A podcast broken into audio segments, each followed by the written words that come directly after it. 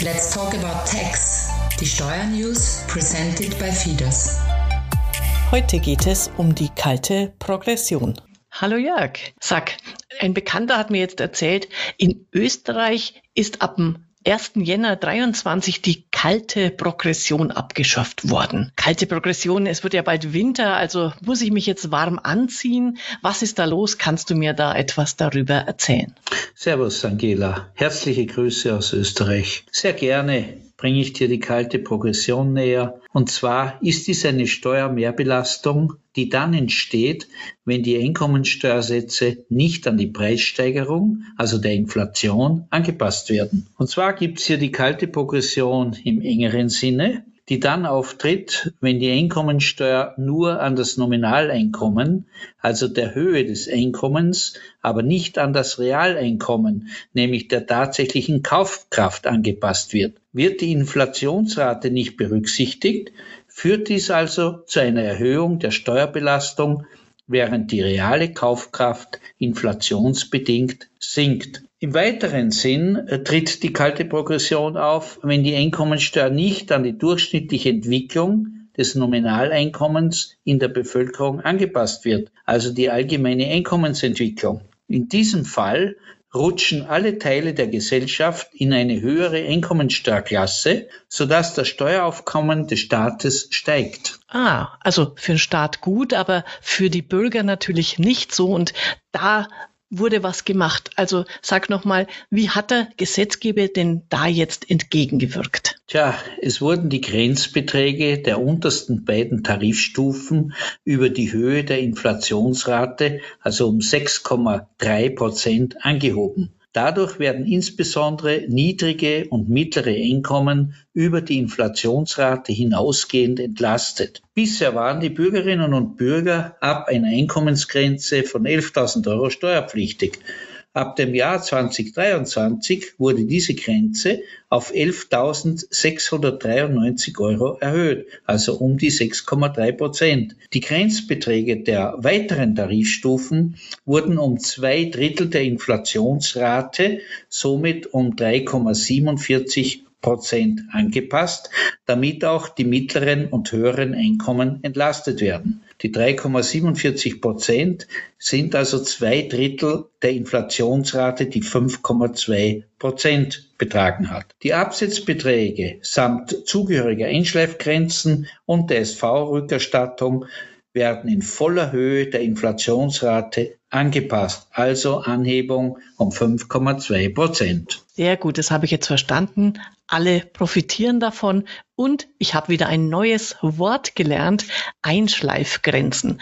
Da kannst du mir bei anderer Gelegenheit mal erklären, was es genau damit auf sich hat. So, sag mal, kannst du mir jetzt noch ein konkretes Beispiel nennen, also ausrechnen, wie da der die Einzelne von profitiert? Sehr gerne. Wenn du auf unsere Homepage gehst unter Service Brutto-Netto-Rechner, dann wirst du Folgendes feststellen. Und zwar, nehmen wir mal an, eine Pensionistin mit einer monatlichen Bruttopension von 2000 Euro zahlte im Jahr 2022 eine Lohnsteuer von 2862 Euro im Jahr. Für das Jahr 2023 ergibt sich aus unserem Rechner eine Lohnsteuer von 2354 Euro. Also ergibt sich allein aus diesem Titel eine Jahresersparnis an Lohnsteuer von 508 Euro.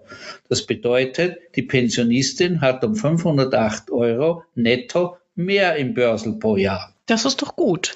Und diese Rechnung macht es nochmal deutlich, was da für den Einzelnen drin ist. Danke dir. Die Inflation hat ja noch nicht abgenommen. Ich nehme mal an, auch 24 passiert da noch was. Wie geht's da denn weiter? Tja, hier ist derzeit in Planung folgende Entlastungsmaßnahmen. Erstens weitere Anpassung der Tarifstufen im Bereich der niedrigen und mittleren Einkommen. Zweitens eine Anpassung der Absatzbeträge samt zugehöriger Einkommens- und Einschleifgrenzen sowie der SV-Rückerstattung und des SV-Bonus. Drittens eine Erhöhung des Gewinnfreibetrages bzw. Grundfreibetrags dergestalt, dass eine Erhöhung des Grundfreibetrags von 30.000 Euro auf 33.000 Euro geplant ist. Dies bedeutet eine Erhöhung des Gewinnfreibetrags, nämlich 15 Prozent von 30.000, also 4.500 Euro,